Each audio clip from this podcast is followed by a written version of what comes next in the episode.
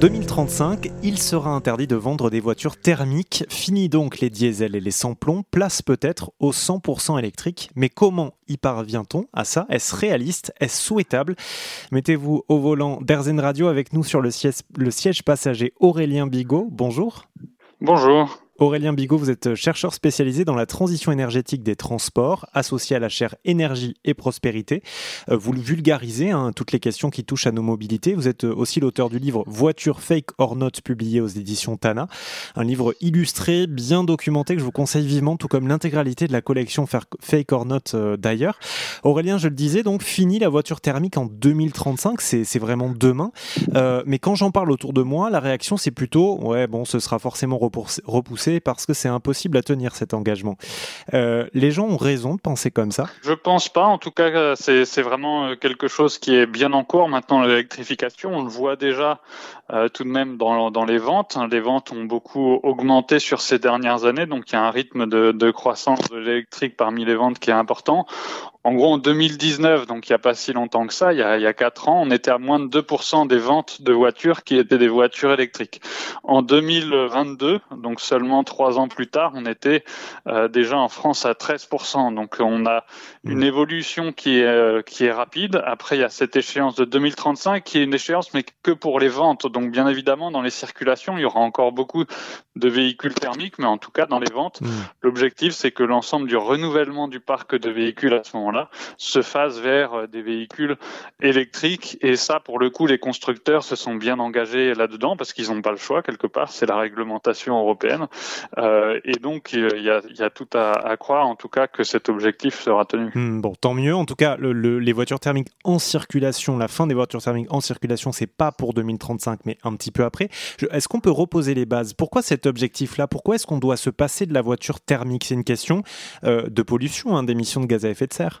Oui, c'est ça. Alors, il y a les deux. En effet, émissions de gaz à effet de serre, donc pour la question du climat, en gros, c'est indispensable d'un point de vue climatique de passer à l'électrique parce qu'il faut qu'à l'horizon 2050, en gros, on ne consomme plus euh, de pétrole dans les transports, euh, notamment les transports terrestres. C'est ce que fixe la, stratégie nationale bas carbone. Hein. Nos objectifs climatiques nous obligent à sortir du pétrole, et ça veut dire que à ce moment-là, il faut plus qu'il y ait il faut qu'il y ait quasiment plus de véhicules thermiques. Alors, au mieux, s'il en reste encore un un petit peu, il faut qu'il soit alimenté avec d'autres types d'énergie que le pétrole, en particulier euh, les biocarburants qui peuvent s'utiliser euh, dans des voitures thermiques, sauf que ces biocarburants sont disponibles vraiment en quantité limitée euh, pour les plus durables d'entre eux. Donc ça veut dire qu'à l'horizon 2050, il faut que quasiment tous les véhicules soient électriques et du coup, il faut s'y prendre forcément à l'avance dans les ventes parce que la durée de vie moyenne d'une voiture, c'est de l'ordre de 15 à 20 ans, voire plus pour certains de ces, ces véhicules. Et du coup, il faut que les ventes soient arrêtées au moins 15 ans avant. Donc on, voit même que même 2035, c'est presque un peu tard comme échéance pour s'assurer qu'en 2050, il n'y ait plus trop de véhicules thermiques dans le parc. Alors aujourd'hui, 80 à 85% des ménages possèdent une, voiture. Chez les plus aisés, on en a même parfois deux. Euh, est-ce que vous pouvez nous expliquer en quelques mots comment est-ce que la, voiture est devenue euh, à ce point centrale, indispensable dans, bah, dans nos vies, quoi, dans nos mobilités? Oui, alors il y a beaucoup d'aspects qui, qui, expliquent cela, mais en tout cas, on a une croissance de, l'usage de l'automobile qui a été extrêmement forte, essentiellement depuis euh, 1950. En gros, en 1950, on était en France à une voiture pour 25 habitants, et puis depuis le début des années 2000, on est plutôt environ à une voiture pour deux habitants. Et s'il y a eu cette croissance très forte de l'usage, bah, c'est parce que euh, il y a eu euh, euh, à la fois le, le, pétrole qui a été suffisamment abondant et bon marché pour euh, pour abonder finalement cette, euh, cette, automobile qui est fortement consommatrice euh, d'énergie. Il y a aussi l'augmentation du pouvoir d'achat des ménages, la croissance de, de l'économie qui a fait que de plus en plus de monde a pu s'acheter une voiture. Et puis après, c'est à mettre vraiment en lien à la fois avec l'évolution des modes de vie, l'évolution des, de l'aménagement du territoire qui se sont faits autour de la voiture, si bien qu'aujourd'hui on a une certaine dépendance même de la voiture qui est qui est extrêmement forte chez un grand nombre de, de ménages parce que bah, du coup leurs trajets du quotidien sont structurés autour de la voiture. Des fois ils habitent trop loin pour utiliser la marche et le vélo pour leurs différentes activités ou pour aller au travail. Ils sont pas forcément les transports en commun qui sont euh, disponibles. Donc il y a eu aussi une sorte de marginalisation des autres modes de transport au fur et à mesure du développement de l'automobile.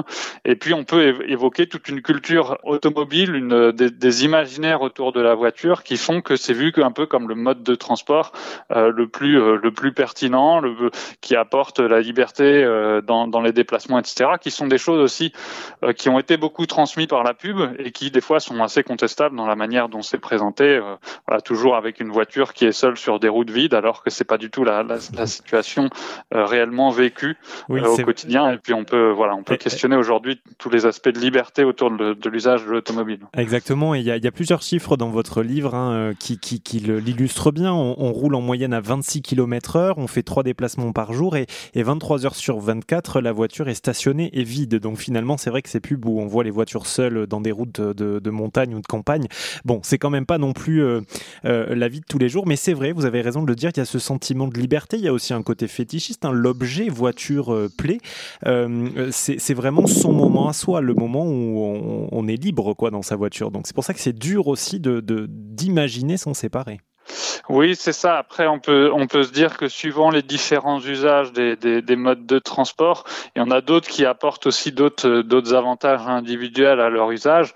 Typiquement, les transports en commun. Alors, à condition que le, le trajet soit suffisamment confortable et pas trop, euh, pas trop bondé, il y a moyen d'avoir une autre activité euh, pendant, pendant le trajet. Donc, pas seulement euh, celle de, d'être euh, dans son mode de, de transport et de devoir conduire comme c'est le cas dans la voiture, mais de pouvoir euh, voilà, soit euh, consulter euh, d'autres choses, de plus en plus un, téléphone portable, lire ou de, de se reposer. Et puis, si on parle de la marge du vélo, bah, c'est aussi la possibilité d'avoir une activité physique pendant son, dé, son déplacement. Et ça, ça a un vrai bénéfice pour la santé physique, pour la santé mentale aussi. Donc ça apporte aussi le, le côté coupure qu'il peut y avoir euh, comme besoin dans, dans, les déplacements. Donc euh, finalement, les différents modes de transport là-dessus ont des avantages un petit peu différents. La voiture, ça va être davantage le, le confort. On peut-être plus que, que, les autres euh, modes, mais en tout cas, les autres ont aussi d'autres euh, fonctions, d'autres utilités euh, au, au, sein du déplacement. Oui, et en quelques mots, en fait, c'est des, des, des, déplacements qu'il faut intégralement repenser parce que, comme vous le disiez, tout a été organisé autour de la voiture. Hein. Vous parlez de Rennes du bitume, nos villes, nos périphéries, nos campagnes, en fait, ont été aménagées de telle sorte que sans elles, ça devient compliqué. Donc, il va falloir repenser tous ces espaces en, en, quelques mots, Aurélien Bigot. Oui, c'est ça. Sur l'aménagement du territoire, bien sûr, il y a une certaine inertie donc tout ne se repense pas du jour au lendemain, mais c'est sûr qu'il faut orienter cet aménagement du territoire dans le bon sens et dans le sens de davantage de proximité à l'avenir, donc des plus faibles déplacements, distances de déplacement, ce qui facilite aussi la marche et le vélo. Et ça, ça demande aussi de revoir plus globalement les infrastructures. Ça, ça peut évoluer plus rapidement pour faire en sorte que d'autres modes de transport, autant que possible, soient, soient possibles au quotidien. L'avenir de la voiture est électrique, mais la voiture électrique n'est pas l'avenir de notre mobilité. C'est ce que vous nous dites dans, dans votre ouvrage. On va continuer à en parler avec vous tout au long de la semaine sur RZN Radio. La suite de cet entretien, c'est à retrouver sur rzn.fr. Merci Aurélien Bigot. Merci à vous.